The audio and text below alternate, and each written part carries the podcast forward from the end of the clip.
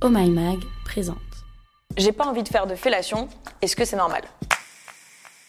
Ça peut dégoûter, ça peut mettre la pression, ça peut te faire peur. Tu vois où je veux en venir? Alors, on va d'entrée de jeu mettre les choses au clair. Si tu n'as pas envie de faire de fellation, ça n'est pas du tout un problème. Si tu te forces parce que tu sens que ton partenaire attend que ça, là, c'est un problème. Et comme chaque problème a sa solution, on va en parler. Donc je te rappelle que ce qui est important dans le sexe, c'est le consentement. Si tu n'as pas envie de faire une fellation, ouste la tub, du balai. Et puis, soyons honnêtes, l'épanouissement sexuel ne se réduit pas à une pipe. Il faut pas hésiter à dire à ton partenaire pourquoi tu n'as pas envie. N'oublie il est pas dans ta tête et toi t'es pas dans la sienne. Donc cette discussion, il faut l'avoir de manière bienveillante, parce que le but c'est pas non plus de vexer l'autre. Maintenant, autre chose. On a souvent tendance à se demander si on est normal en ce qui concerne les questions de cul. Et aussi parce qu'on adore se comparer entre humains. Il n'y a pas de choses normales. En fait, c'est à toi de choisir ce qui est normal pour toi. Maintenant, ce qui est intéressant, c'est de se demander pourquoi est-ce que la fellation te rebute dans l'imaginaire collectif, quand on visualise l'acte de la fellation, c'est souvent du porno qui nous vient en tête.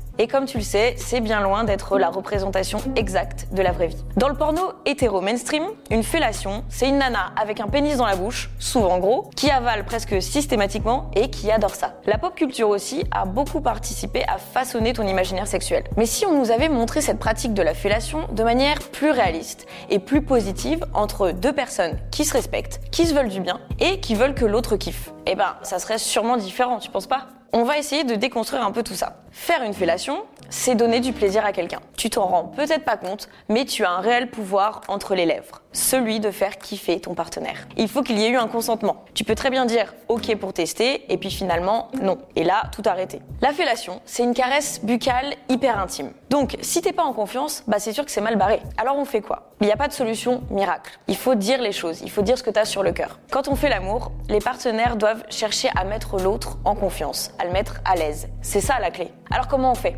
Eh ben, on en parle. Et oui, on n'a pas tous des pénis. Et puis, tout le monde n'aime pas la même chose. Demander à l'autre comment il aime être sucé, c'est aussi montrer que tu as envie qu'il kiffe, envie de lui faire plaisir. Et on n'oublie pas une chose, tu peux attraper une IST en faisant une fellation, pense à la capote si c'est pas ton partenaire régulier. Sinon, tu peux aller faire un test, lui aussi, et comme ça, plus de doute. Donc, pour répondre à la question, j'ai pas envie de faire de fellation, est-ce que c'est normal? Rassure-toi, en fait, il y a plein de gens qui n'ont pas non plus envie de pratiquer une fellation. Et il n'y a rien de grave là-dedans. Ce qui est important, c'est de se demander pourquoi cette pratique, elle te bloque. C'est aussi en parler avec ton partenaire. Et puis n'oublie pas, ta sexualité, elle va évoluer dans le temps. Ce que tu penses aujourd'hui ne sera peut-être pas ce que tu penses demain. Et voilà, c'était la question Q du jour. Si ce podcast t'a plu, montre-le nous avec des étoiles et des commentaires positifs. Et puis partage-le à tes potes sur les réseaux sociaux.